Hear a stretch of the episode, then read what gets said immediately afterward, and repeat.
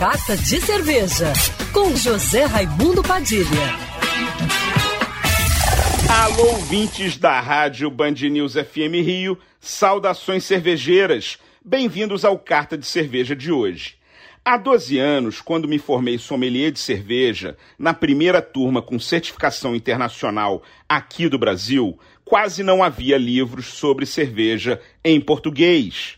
Me lembro apenas de pouquíssimos, como La Russe da Cerveja, do meu amigo Ronaldo Morado, e do Guia Ilustrado da Cerveja, escrito pelo jornalista britânico Michael Jackson.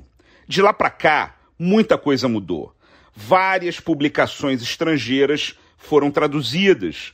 Muitos cervejeiros brasileiros publicaram obras inéditas e até uma editora nasceu no sul do Brasil, com o objetivo de se especializar em ser a melhor referência em língua portuguesa de livros sobre cerveja disponíveis no mercado brasileiro, lançando obras com conteúdo de qualidade técnica e gráfica de nível mundial. E fizeram isso porque acreditam que somente com uma base sólida de conhecimento é que a cerveja artesanal vai continuar crescendo no Brasil. É a editora Cráter, dos meus amigos Diego Maziero e Pedro Paranhos, que editam livros para todos que se interessam por cerveja. Sejam cervejeiros profissionais, consumidores sedentos por mais informação homebrewers ou donos de bares que buscam maior qualificação para seus negócios.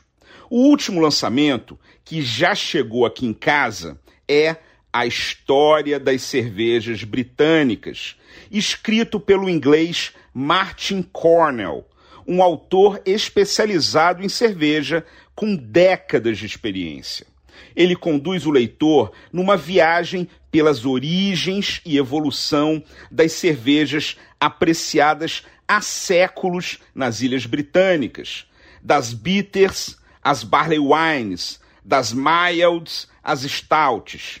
O livro custa 80 reais e pode ser adquirido direto pelo site editoracrater.com.br. Saudações cervejeiras e para me seguir no Instagram, você já sabe, arroba Padilha Sommelier. Quer ouvir essa coluna novamente?